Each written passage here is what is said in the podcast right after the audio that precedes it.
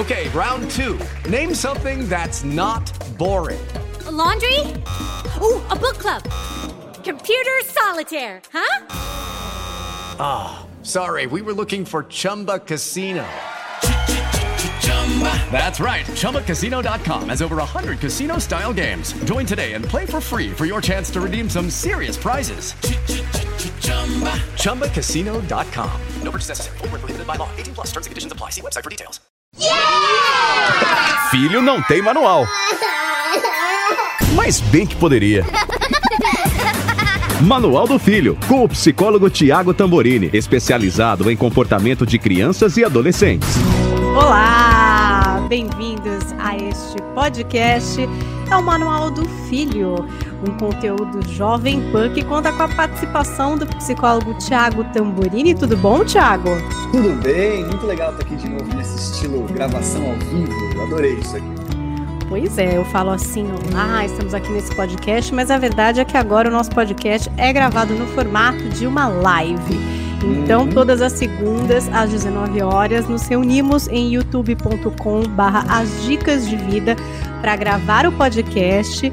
Assim, do jeitinho que ele é, entendeu? Se tiver erro, vai ter erro ali ao vivo e com a participação de vocês. Então, se você quer participar, coloca aí, liga o sininho lá no YouTube youtube.com.br dicas de vida, segundas às 19 horas, a gravação deste podcast que você ouve agora em todas as plataformas. Estou aqui com o Thiago e hoje vou confessar, estou fazendo uma consulta ao vivo também, porque tenho muitas dúvidas a respeito disso e acho que vou poder esclarecer junto com o Thiago e com a ajuda de vocês. A gente também pediu uma série de perguntas, né? Que vocês fizessem ali nos nossos Instagram. Eu sou Paulinha Carvalho JP, o Thiago é arroba Thiago Tamborini, e vocês mandaram as suas perguntas. Eu usei todas elas para pontuar aqui os segmentos da nossa conversa de hoje.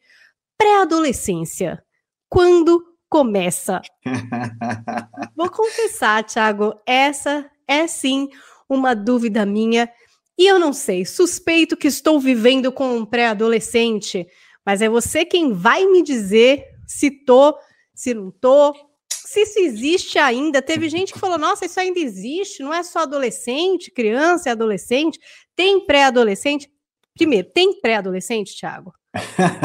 Muito bem, olha. No meio profissional, no meio acadêmico dos psicólogos, psicopedagogos, pedagogos, psiquiatras, talvez você veja essa palavra caindo em desuso. Ou seja, pré-adolescente foi um momento histórico que a gente falou muito, mas hoje há um certo questionamento sobre pré-adolescência. Aliás, vale dizer que a própria adolescência é uma invenção moderna. Eu gosto de lembrar que até bem pouco tempo atrás não existia adolescência. De criança você se tornava adulto e vambora, porque a gente entrava na vida mais cedo. Nós casávamos mais cedo, tínhamos filhos mais cedo, trabalhávamos mais cedo e vivíamos menos, né? Então, é, é, nós, nós temos a, a psicologia estudando a adolescência 30, 40 anos para cá, mesmo se você pegar os grandes teóricos né, da psicanálise, como Freud, Lacan, Melanie Klein, é, Winnicott, eles vão falar da criança, transição adulto, mas adolescente, muito pouco. Então, a pré-adolescência talvez seja caindo em desuso. Mas eu gosto dessa licença poética, eu tenho que ser honesto, porque ela me ajuda de forma didática a conversar com os pais sobre a transição entre o filho criança para a adolescência. Porque, por mais que muitos pais, Paulinha, digam assim, meu filho acordou adolescente, comum, né? Falando, Thiago, eu não sei, de repente o meu filho acordou outra pessoa, o que aconteceu com ele? Por mais que eles digam isso, as características da adolescência, elas têm aí um período que elas vão surgindo. Primeiro uma, depois a outra, depois a outra, até que todas se instaurem. Tá, vai. Quais são essas primeiras, Thiago? É nós, vamos lá. Peraí, Cada... primeiro assim, existe uma coisa a dizer, não, é com uma certa idade. É tipo assim, ah, não é a partir de tantos anos que começa, ou não, porque, enfim, a gente tem crianças que se desenvolvem mais cedo, outras que demoram um pouco mais, então é mais fácil ir por essas características aí. Assim, ó, de acordo com o Estatuto da Criança e do Adolescente, 12 aos 18, adolescência. Então, pré-adolescente seria antes dos 12 anos de idade, de acordo com o Estatuto da Criança e do Adolescente. No Tá. entanto, se a gente for olhar de forma neutra, eu até falo do nosso episódio específico sobre a adolescência, que é o primeiro da Primeiro, segunda temporada. Aqui da segunda É. temporada. Eu falo lá, assistam lá, que ouçam lá, que vocês vão, vão curtir também, que complementa a, a fala de hoje. É, aqui, naquele episódio eu dizia, existe também uma percepção neuro sobre a adolescência, e nesse caso, o cérebro adolescente ficaria pronto, portanto, seria um cérebro adulto. Isso pode acontecer 25 anos ou mais. Então a gente pode dizer que a adolescência Caraca. poderia durar até seus 20 e tantos anos. Isso neuro. Que desculpinha! É, Aquelas loucas, aquelas mães Cê- loucas, né? Paulinha, vamos combinar uma coisa? Se a gente entender a adolescência como um comportamento, não puberdade, já vamos diferenciar. Adolescência. Se a adolescência é um comportamento, olha o que não tem de adulto de 40 a 50 anos de idade com comportamento adolescente. Tem. Então, Chama A síndrome de Peter Pan, chama? Exatamente. Tem muito pai querendo ser amigão do filho para ir pra balada junto, curtir a night e não percebeu que são nights diferentes, papai e mamãe, né? Então, a gente tem aí sim uma realidade que às vezes inclui olhar para a adolescência como comportamento, aí botar prazos não vai combinar.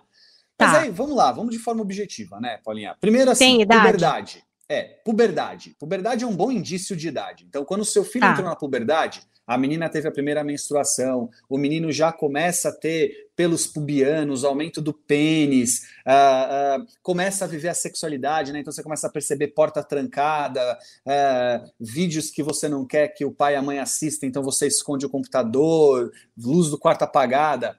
Uma grande chance da puberdade ter indicado a entrada na adolescência. No entanto, você pode ter algumas características da adolescência antes. 8, 9, 10, 11 anos de idade, vai depender de cada filho.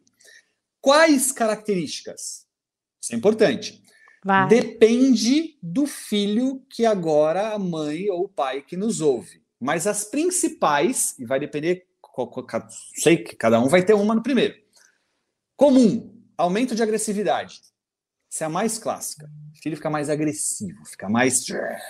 Eu vou pegar a minha listinha aqui, vou ver para quantos eu vou dar tique para ver se eu Vai vivendo ticando. com pré-adolescente. Vai. Agressividade, sim, aumento, né? Tá Ah, tendo então- um aumento assim do discurso mais agressivo. Isso, aumento da agressividade é um clássico. Dois, é, apatia. Então, o adolescente costuma ter uma certa dificuldade de sentir prazer. Tudo fica chato, monótono, besta. Gostava de Tédio. esporte, não gosta mais. Tédio. Tédio e adolescente são quase sinônimos. Assim, é um Vou anotar clássico. aqui, tá? Já estamos com dois checks. Tédio é muito comum na adolescência. Ahn, é um outro clássico da adolescência, além da, da- da agressividade e do tédio: afastamento das relações familiares. Eu começo a não querer interagir como eu gostava antes.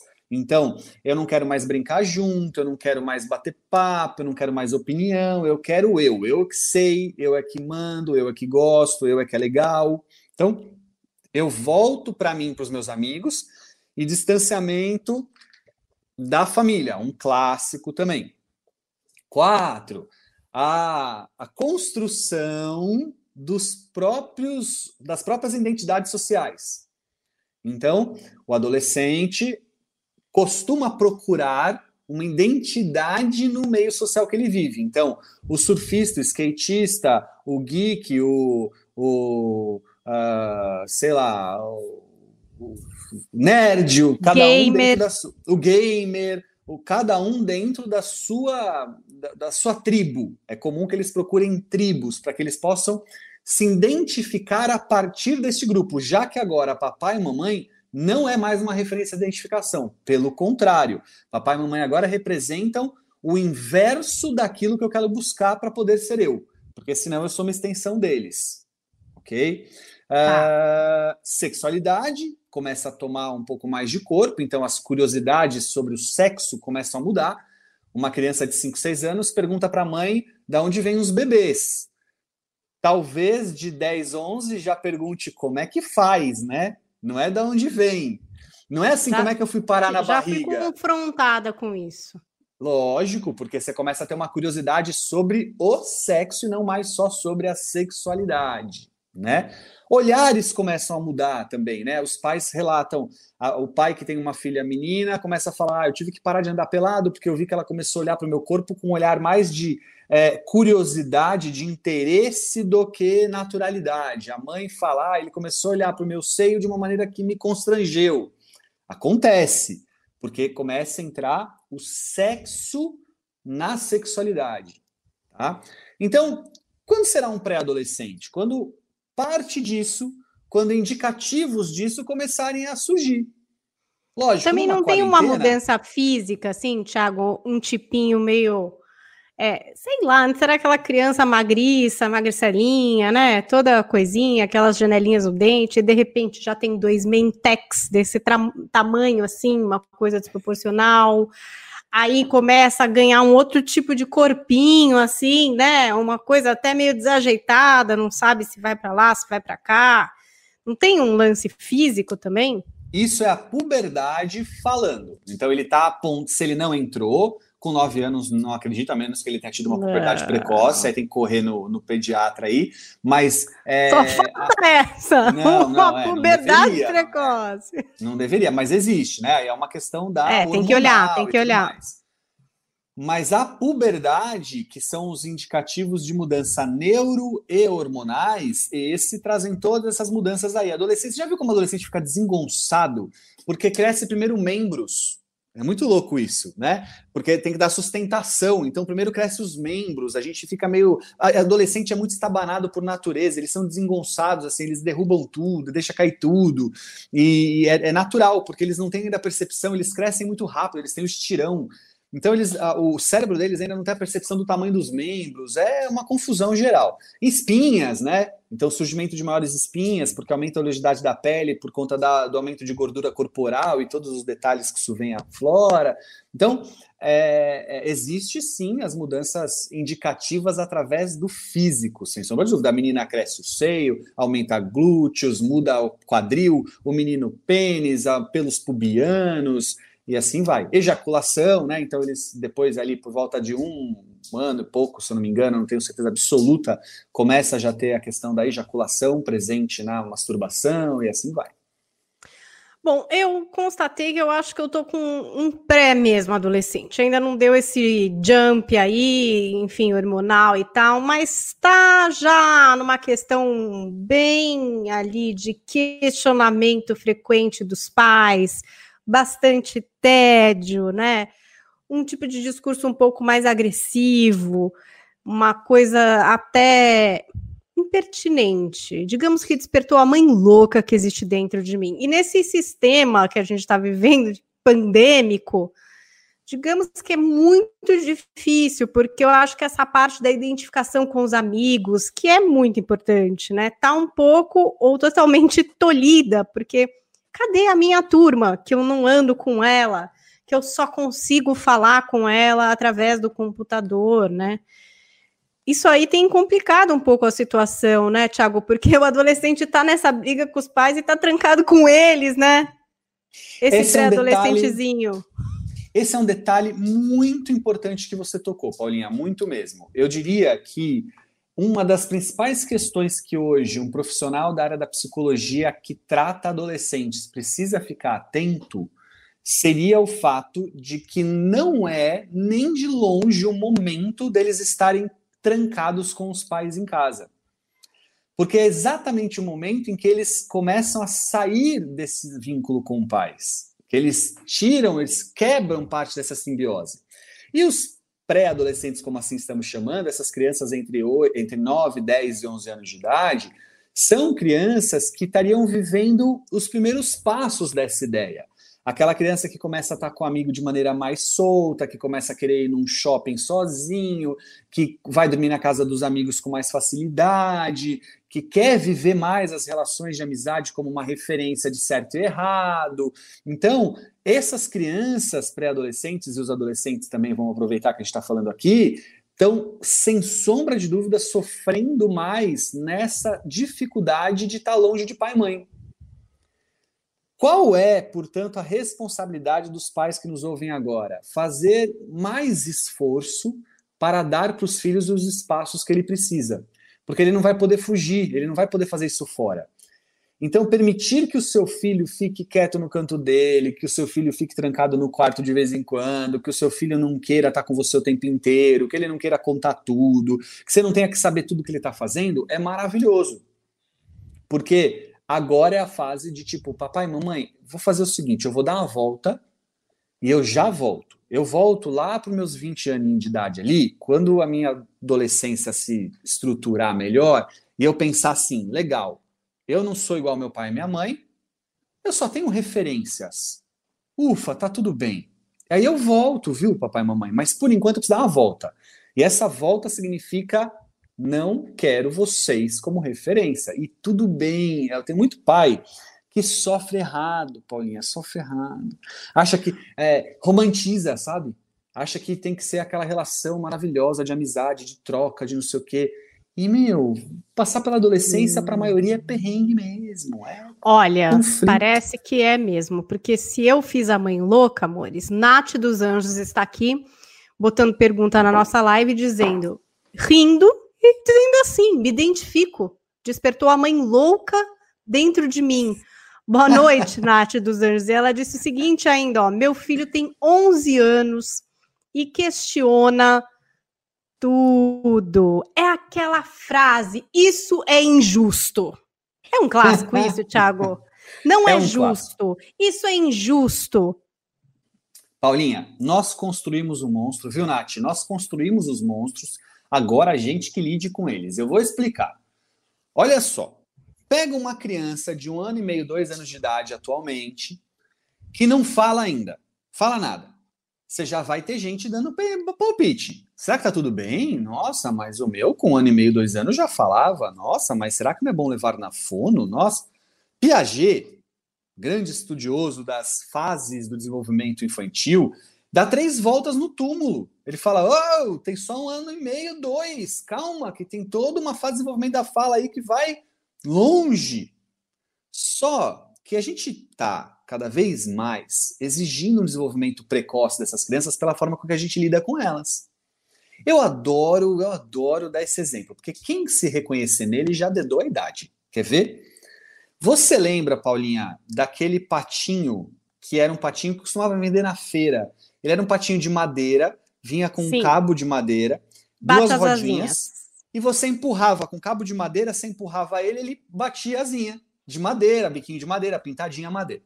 Sim. Se esse patinho fosse vendido hoje, esse patinho falava, botava ovo, voava sozinho, o ovo eclodia se ele chocasse, saía pintinho de dentro do ovo, chamava ele de mamãe. Então, hoje, a maneira com que essas crianças são estimuladas é infinitamente mais é, intenso do que em outras épocas. Bom ou ruim não é a questão do nosso podcast hoje. Podemos fazer um depois para vocês saberem a minha opinião. Eu vou me meter a besta agora. Mas o fato é, estas crianças se tornaram precocemente estimuladas com vocabulário, capacidade de raciocínio. Olha os joguinhos que a gente hoje quer jogar com eles, como eles são mais estimulantes no raciocínio. Na identidade visual, as coisas têm é, é, acendem, elas têm brilho, elas têm contraste. Olha os desenhos. Olha os desenhos. Eu tinha, já lembrei em outros podcasts aqui, eu tinha uma vitrola que a minha mãe tinha que a tampa virava o alto-falante e aí você colocava o disquinho para ouvir a historinha contada. Então era uma história contada num disquinho. Põe um DVD do Nemo hoje. Você quer comparar com a história que eu ouvi do peixinho com uma nadadeirinha pequenininha que se perdia? Hoje, hoje você tem um estímulo muito grande. Então o que aconteceu? Essas crianças se tornaram naturalmente mais com mais recursos. Eu ia falar armas, mas não é uma boa palavra. Recursos. É, não. Eles se tornaram com mais recursos para nos questionar. Isso significa que quando eles vão crescendo, eles vão dando mais trabalho. Simples assim. Mas nós criamos um monstro, agora a gente que lide com eles. Porque oh. essas crianças começam a ter muito mais capacidade. Ó, Raquel aí. Oi, Raquel. Raquel Waddington escreveu para a gente assim: início da pré-adolescência junto com pandemia é surtante. Minha filha tem 11 anos e tem todos os sintomas que o Tiago falou. Então, Raquel, fica aqui com a gente, já bota seus questionamentos, porque eu acho que esse papo de fato vai longe. Porque tinha uma pergunta que colocaram no Instagram para o Tiago, dizendo assim, a respeito de preparar os filhos para essa fase.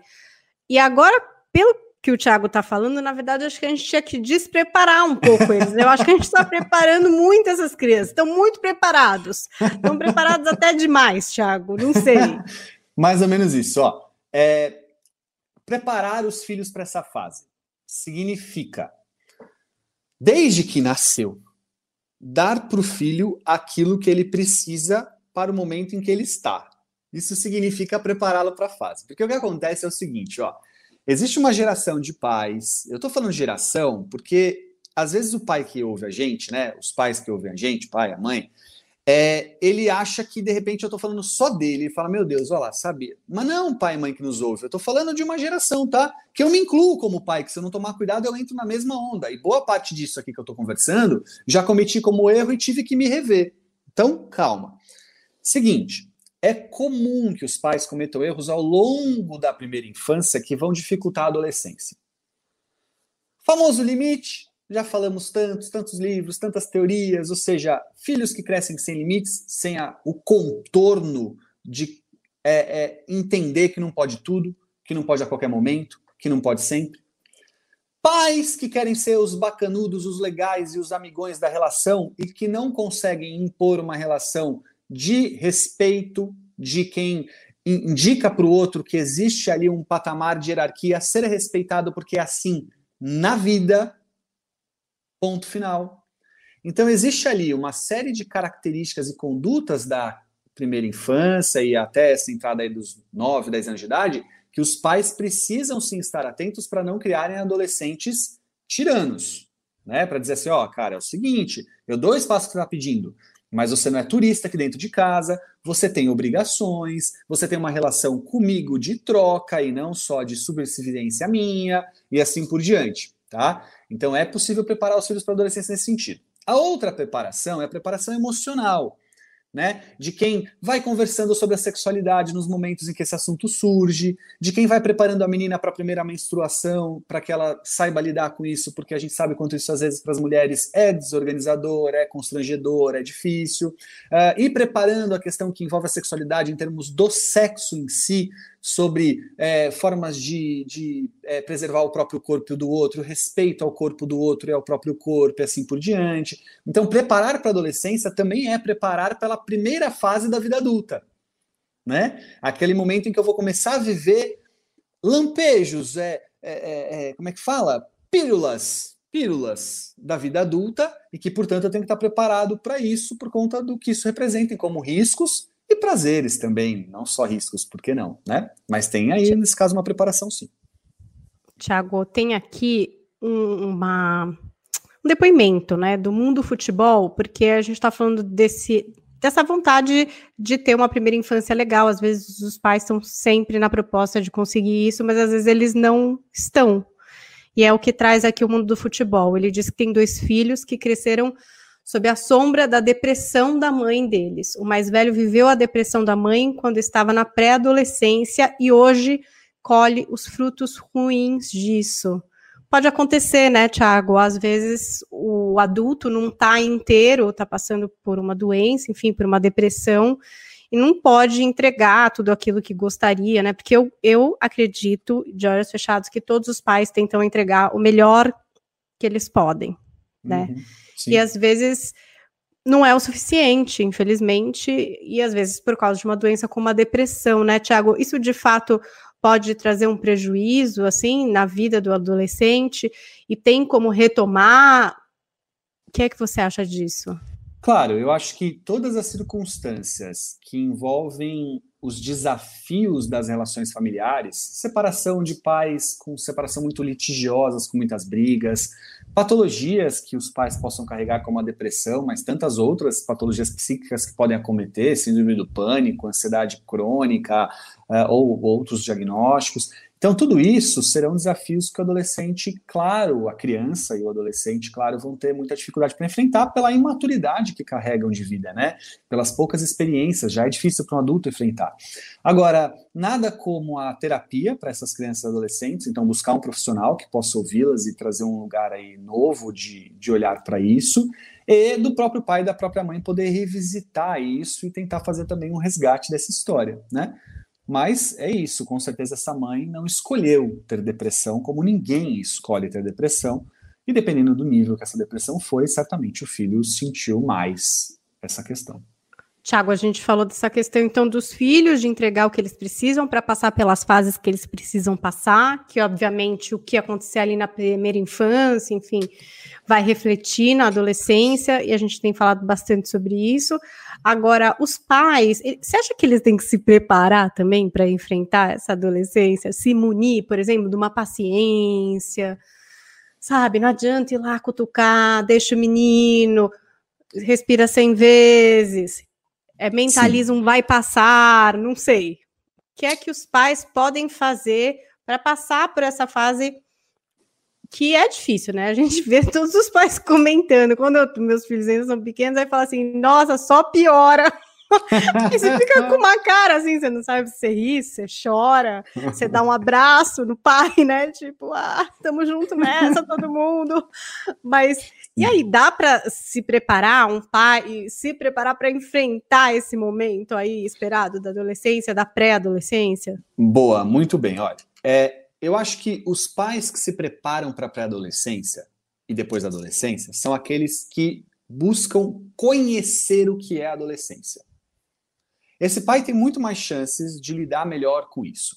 Então, o pai que entende que a pré-adolescência é a fase de transição entre uma criança que tem o pai como referência, proteção, aconchego, uh, uh, troca, e que nada mais significa entrar na adolescência do que dizer: tá bom, agora eu quero saber quem sou eu, então, buscar as minhas referências, a minha visão de mundo, a minha maneira de se relacionar com ele.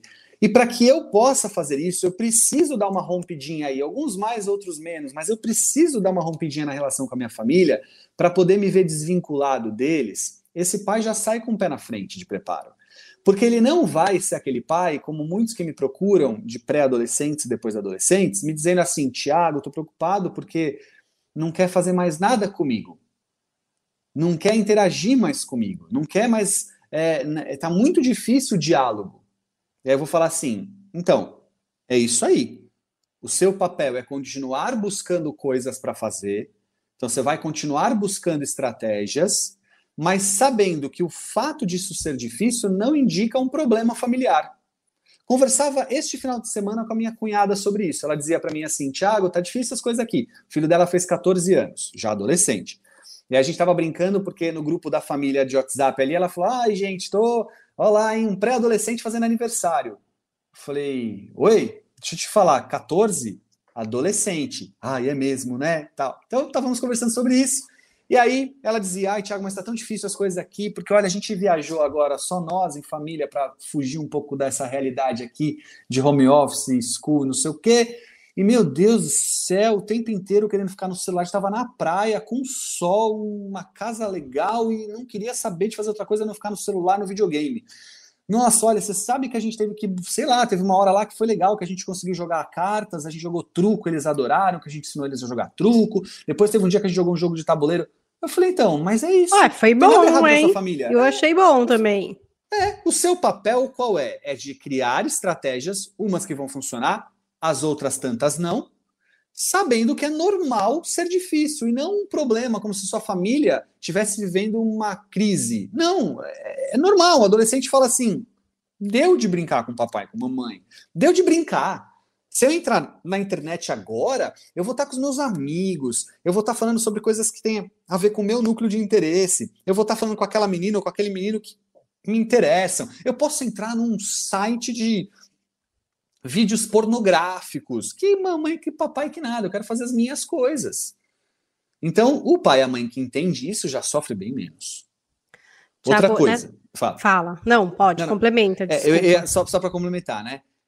Isso faz com que o pai não romantize a relação entre ele e o filho. Então, os pais que ficam buscando relações romantizadas, o que é relação romantizada?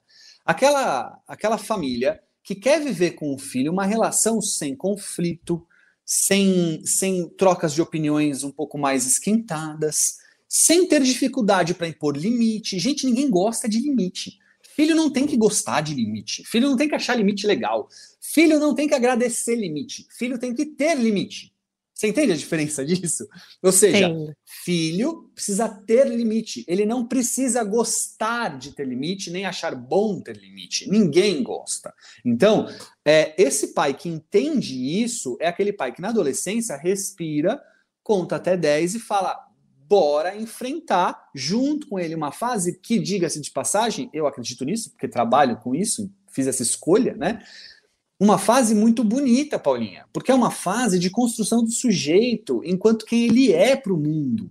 É a hora que ele começa a ter as próprias opiniões, é a hora que ele começa a ter a própria maneira de enxergar, é a hora que ele está menos preocupado sobre o que o pai e a mãe pensam e mais preocupado sobre o que ele pensa sobre o que ele acha que é importante. Pô, puta fase legal, fase de escolhas, de tomadas de decisão, de desenvolvimento da autonomia. Caramba, é uma fase difícil? Lógico que é, mas é uma fase muito bonita, é uma fase muito gostosa, se você, pai e mãe, olhar também por esse viés. Tem é, algumas, algumas perguntas chegaram no seu Instagram, Thiago, em relação aos amigos e a dificuldade uhum de se encaixar em turmas, né? Então eram ali crianças de 11, 12 anos, que para se encaixar, é, os pais imaginam que, enfim, estão tendo que fazer qualquer coisa que o amigo queira, sabe? Assim, estão tentando a qualquer custo. Ou, por exemplo, crianças tímidas que estão sentindo dificuldade nesse momento, quando esses grupos de amigos são tão importantes. Como que é isso daí, Thiago? Porque até então, né, todo mundo criança, todo criança brinca com todas as crianças, né? A gente sabe disso. É só juntar as crianças na mesma sala, elas não se conhecem. Dá Sim. cinco minutos, elas já estão super amigas, Ju, Malu, assim, eles têm apelidos, eles já criaram uma sinergia, assim, são bestes. Isso com criança. Sim. Quando dá é, essa pequena mudança, essa pré-adolescência, adolescência, as coisas mudam, Thiago? Fica mais complicado? tem um rito aí de passagem, as amizades é uma coisa séria, assim, já não é tão simples?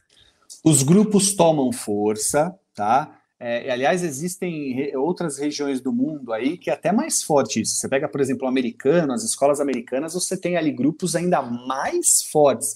Eu sei disso porque eu tenho pacientes que viajam para intercâmbio, eles voltam falando: você acha que aqui tem panelinha? Eles chamam de panelinha. São os grupos que se organizam, cada um com as suas afinidades, né? Você acha que aqui tem panelinha? Você não sabe lá. Lá é o seguinte, lá na hora do refeitório é a mesa de quem, igual a gente vê em filme mesmo, é a mesa de quem joga, é a mesa de quem é nerd, é a me... e não mistura não que vai dar ruim tal. Então, existe isso, aqui no Brasil não é diferente, acho que só um pouco menos intenso, mas lembrem-se, é, a adolescência é uma fase onde o adolescente está ah, num certo limbo. Eu, eu gosto da analogia assim, ó, ele não aprendeu a nadar completamente, mas ele já soltou da borda de uma piscina e ainda não está segurando na outra. Ele está no meio da piscina e ele soltou de uma borda que é o papai e a mamãe, criança, mas ainda não é adulto para segurar na outra e se sentir tão seguro. Então, ele está ali num, num, num momento perigoso de percepções. Ter um grupo, ter coisas que o validem é muito importante nessa hora. Dar segurança é como se fosse uma certa boia imaginária, sabe? Então, esse grupo costuma ter muita força mesmo. Aí os pais se angustiam falando assim: "Ah, mas ele não tem, ele não tem pensamento próprio. Ele vai de acordo com o grupo. Se o grupo falar pula da ponte, ele pula também, tal". Mas sempre foi assim, sempre vai ser. Você tem que ter construído uma educação com bases sólidas, dando esses limites que eu falei, porque né? Eu bato muito nessa tecla, quem ouve meus podcasts aí desde os primórdios sabe o quanto eu sou exigente com relação a isso, porque eu não concordo com eu confio como referência para tomar decisões, porque a confiança tem que ser contextualizada. Eu confio na minha filha para um monte de coisas, mas ela tem seis anos, eu não posso confiar ela para atravessar uma avenida de cinco faixas. Simples assim. Tem confianças dentro do grupo, do contexto que ela está inserida. Então, esses pais que percebem isso, eles vão, de uma certa forma, proteger naturalmente o filho, diante das escolhas que eles vão permitir os filhos tomarem, mas tem que saber que o filho está muito ligado no grupo. Aí existe aqueles que têm mais dificuldade de se encontrar em algum grupo. Por N motivos, Paulinho, às vezes os mais simples. Azar. Tipo, a escola que ele estuda e a turma que ele tá não tem ninguém com as afinidades dele. Acontece. Sim. Às vezes os mais complexos, indicativos de uma patologia desse próprio adolescente. Então a criança às vezes ela passa mais desapercebido, algum tipo de dificuldade de vínculo social, de fobia social, de autismo leve, é super comum passar a infância, ah, aquela criança que era tinha algumas características comportamentais que ninguém entendia muito bem. Ah, ele matura, é tal. E quando bate ali na portinha da adolescência, começa a ficar mais evidenciado que talvez tenha um diagnóstico a ser feito, né? Então, existe aí um monte de situações, eu não poderia falar de uma, cada uma delas, mas que traz, pode trazer mais dificuldade para um adolescente se sentir pertencente a um grupo, ou pré-adolescente, se for o caso. Aí tem que avaliar o caso a caso. Às vezes, Paulinho, a gente toma decisões importantes, do tipo mudar de escola, é, mudar de prédio, sabe assim, mudar de condomínio. Vamos para outro lugar, vamos um lugar onde tem outras crianças, tá? Porque pode acontecer. Tiago, eu sei que criança não namora, mas eu acho que os adolescentes sim, né? Assim Quando que começa esse interesse, assim, cê, é, bom, você já falou aí que tem esse despertar sexual, hormonal, etc e tal. É, mas teve alguns pais com dúvida a respeito disso, da idade em que isso pode começar, da idade em que pode acontecer um namoro, enfim. É, então, eu acho que é bem delicada essa situação, porque atrelado às drogas, talvez sejam os dois grandes perigos da adolescência, né? Sexualidade e consumo de drogas. Ambas envolvendo o prazer, não é à toa que é por isso que elas são perigosas, né? Mas uma delas pode ser saudável, a outra não. Né? A sexualidade tem um lugar muito importante, saudável no desenvolvimento humano. As drogas, assim, não, não. Então, é... esse pai e essa mãe precisa, primeiro de tudo, entender que entrou na puberdade, ou seja, os hormônios começaram a dar o recado, não vai ter escapatória, a sexualidade vai estar presente, assim espera-se. Tá? Então, o interesse pelo sexo, o interesse pelas descobertas do corpo, pelos prazeres do corpo tal, vão se intensificar. É a hora de, se você ainda não fez, porque já deveria ter feito, incluir orientações. Orientar sobre maneiras de se preservar, orientar sobre situações que você tem que se proteger, como lidar com o outro, né? Eu bato muito numa tecla, ainda mais por ser homem e pai de menina, né? Ou seja, eu acho que a responsabilidade é muito grande daqueles que educam meninos, porque é muito comum você ver diálogos e discursos que, de forma velada, às vezes nem tanto, mas estou falando do velado agora mesmo, que o pior é que nem é sempre velado, é, que vem no velado um discurso machista de relação com o corpo, de relação com a menina, de relação das relações humanas, então é muito responsabilidade. Ninguém nasce machista, né? Ninguém nasce sem saber lidar com os limites do outro. Isso é construído sócio-histórico. Né? Aquela, aquele, hoje em dia tem uma frase, Paulinha, que eu me arrepio, e geralmente nos meus grupos de amigos, quando isso surge, gera briga, que é aquela famosa frase assim: é, não, é, é criança ainda, mas pelo menos está falando do sexo oposto. Porque do jeito que as coisas andam hoje, já tem que dar graças a Deus que pelo menos é o sexo oposto.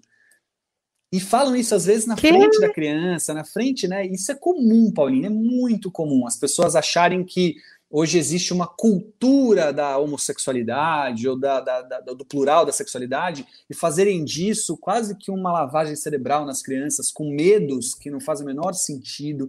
Então, eu acho que começa por aí, né? Educar o seu filho para uma sexualidade saudável né? Aquela que indica o que há de legal, de gostoso e seguro no desenvolvimento da sexualidade. Dois, ter limites.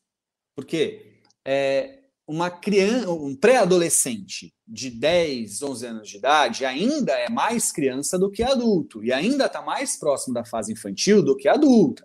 Então, saber também pôr limites para esses filhos é fundamental, porque estimular não é o caminho, dar liberdades absolutas também não é. Claro, a proibição, aquela coisa tipo fazer disso também um, um vendaval, é complicado porque daí vocês também estimula. Mas tem que dar limites. Então, assim, a ah, minha filha tem 10 anos de idade falou que tá namorando. O que, que ela tá chamando de namorar? Porque, né? Vamos pegar na mãozinha, andar junto, né? Tem toda ali uma. Tem uma coisinha deles brincarem disso. Qual é o nosso papel? Orientar. Não, filha, ó, peraí, eu acho que namoro tem momento, tem idade, né? Me explica um pouquinho melhor o que é isso. E aí você vai ter diálogos e trocas que você vai ouvir e vai se tranquilizar ou não. Porque se não for namoro, for só aquilo que ela tá chamando de um vínculo onde ela elegeu alguém para ser mais, né, a paquerinha ali, não estimula e também não cria um alvoroço. Agora, não, peraí.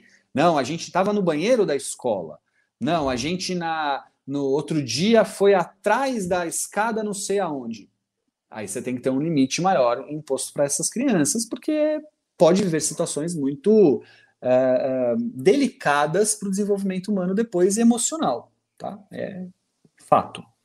Mas uma coisa que você falou é interessante, né, Thiago? É, às vezes a gente está tão preocupado em responder que a gente não ouve primeiro, porque às vezes a pergunta é muito mais é, simples, Sempre. que eles querem ouvir, do que o tanto que você quer explicar de 10 milhões de coisas, entendeu?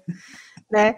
Então, isso foi uma dica que até uma vez a Paula Napolitano deu, que é uma sexóloga que a gente conversa bastante, até já veio aqui ao podcast, Sim. ela sempre fala isso. Ah, você quer saber o que é sexo? Tudo bem. O que é que você acha que é sexo? O que é que uhum. você já viu sobre isso? Onde você já viu? Me conta. Vamos uhum. partir da onde você sabe, sabe? Eu acho que isso é uma coisa que às vezes a gente fica tão atrapalhado na hora, né, que vem a pergunta, que todo mundo sabe que vai vir, mas Sim. você nunca sabe quando. E aí você se esquece que às vezes é, é uma coisa simples, muito segmentada que ele quer saber. Ele não quer estender aquilo, enfim, para um tratado a respeito não. de sexualidade. Só Gente, entendeu alguma coisa muito pontual, né? Aliás, a gente tem um episódio específico disso com a Paula, né? A Paula Exatamente. Veio, a gente falou só sobre sexualidade na adolescência. Paulinha, é, isso vem da pedagogia, conhecimento prévio. Toda pergunta tem um conhecimento prévio. Não dá para perguntar sem conhecimento prévio. Se eu te perguntar assim, ó, que cores tem naquele quadro?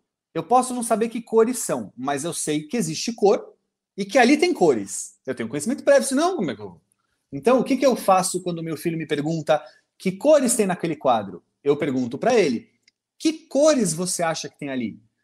O que, que você acha que são cores? Onde mais você já viu cores? Aí eu vou ter uma referência. Se ele me falar toda a palheta de cores que existe no universo, hum, eu vou ter que responder com cuidado sobre esse quadro aqui. Mas se de repente ele falar, não sei, outro dia eu ouvi falar de amarelo. Existe amarelo, né? Hum, calma, é, olha só, o balão é amarelo. Pronto. Aquele pai, aquela mãe que se desespera, meu Deus do céu, meu filho me perguntou de onde vêm os bebês. Para muitos, dependendo da idade, basta responder da barriga. E vai crescendo, as perguntas vão mudando, né? Então, como é que eu fui parar na barriga? Opa, já é mais elaborado, né? E aí você vai. Como é que você acha, minha filha? O que, que você pensa sobre isso? E aí você vai de acordo com a fantasia e traçando, sem mentir, mas traçando de acordo com o conhecimento prévio. Ah, eu tô rindo que eu tô só re recapitulando as situações que eu já vivi. Muitas, né? Imagina. tá, tá engraçado. Já dá para escrever uma é. crônica aí. Raquel Show. Waddington participando aqui com a gente da gravação do podcast. Acho que não estou preparada psicologicamente para essa fase de namoro, não. Hashtag Ninguém tá, Raquel. Quem Mundo tem que estar preparado são eles, a gente tem que aceitar só. A gente prepara oh. eles para essa fase, a gente aceita. Então, vê o que é que você acha aqui do mundo do futebol. Sou um pouco conservador quando o assunto é namoro na adolescência. Qual a opinião sobre namoro só depois dos 18 anos? só na maioridade. Mundo futebol, eu não sei, ó, talvez agora eu, eu, eu, eu, eu faça você sofrer um pouquinho, mas é assim, Coelhinho da Páscoa, Papai Noel não existe. E namoro depois dos 18 também não. é tão fantasioso quanto acreditar em Coelhinho da Páscoa e Papai Noel. E olha, mundo futebol, vou, vou te dizer mais. muito cuidado. Porque não permitir o desenvolvimento da sexualidade ao longo da adolescência, porque você, de acordo com o Estatuto da Criança e do Adolescente, você está dizendo que seu filho ou sua filha só vai poder viver a, a sexualidade depois da adolescência. Mas a adolescência serve também para o desenvolvimento da sexualidade. Eu não estou falando explicitamente o sexo, penetração. Eu estou dizendo sexualidade, as descobertas do corpo, das relações, das trocas que isso envolve, ok? Muito bem. Não permitir o desenvolvimento da sexualidade é também perigoso para o saudável desenvolvimento da sexualidade de uma pessoa, né? Que é, vai precisar dessa fase de descobertas, de trocas para ser saudável, tá? Então, muito cuidado. E por fim, a sexualidade envolve uma relação de prazer com a vida entre, se não a maior, uma das maiores que temos. Se tem alguma coisa que o ser humano sente prazer, é no sexo. Assim como algumas drogas, assim como entre outras questões, mas o sexo está no topo da lista. Isso quer dizer que ele é um furacão na vida da gente. Quando a gente é adolescente, a sexualidade toma a gente, ela, ela, ela empurra a gente. Olha, pai e mãe que se põe na frente dizendo não, de mim não passa, é atropelado. E eu não acho muito bom, porque Talvez seja a hora de você estar do lado, você acompanhar, você orientar e não se opor, porque quem se opõe é porrada e sexualidade é o tipo da coisa boa de atropelar pai e mãe. E quando você menos perceber, você perdeu a chance de orientar, perdeu a chance de estar perto, perdeu a chance de ter trocas, perdeu a chance de acolher e a sexualidade, ó, bombando lá na frente. Então, Acho que eu expliquei de várias formas que não fontes, é o caminho. né, Thiago? Fontes terríveis, né? Como a gente falou, fontes a internet está aí para coisas muito boas, maravilhosas, cheias de informação, mas também cheias de desinformação do fictício do sexo, que são esses uhum. canais uhum. aí é, que trazem o pornô, que é, uhum. se não, né, a ficção uhum. científica das relações, porque de uhum. verdadeiro ali tem pouca coisa, e se aquilo vai ser um parâmetro para o seu filho, puxa, ou para sua filha, que difícil que vai ser, né? Porque aquilo Exato. não é real. E se você não puder estar é, tá ali para meu, pelo menos soltar esse comentário, tipo, legal, mas você já assistiu Star Wars? Era tudo isopor e não e... tinha estrela nenhuma, né, gente? Você sabe que isso é um filme, tipo, aí vai ficar complicado, né? Aprender. É, explicar para um filho. Duvidosas. Ah, olha, isso, isso é muito interessante, né? Aquele que pode explicar para um filho curioso, pode ser menina ou menino, é mais comum os meninos primeiro se interessarem curiosamente sobre isso, mas as meninas também. Que há uma diferença muito grande entre aquele sexo que ele vê num site num, num, num, canal específico e o sexo que ele vai viver na vida dele, né? O ótimo exemplo que você deu do Star Wars, né? Eu gosto de brincar o seguinte, assim, olha, nos Avengers tem um que voa, tem outro que solta raio, tem outro que assim, então lá funciona, mas na vida real não é bem assim, né? A gente acabou de ter o, o ator do, do, Pantera Negra, como era o nome dele? Chadwick Boseman.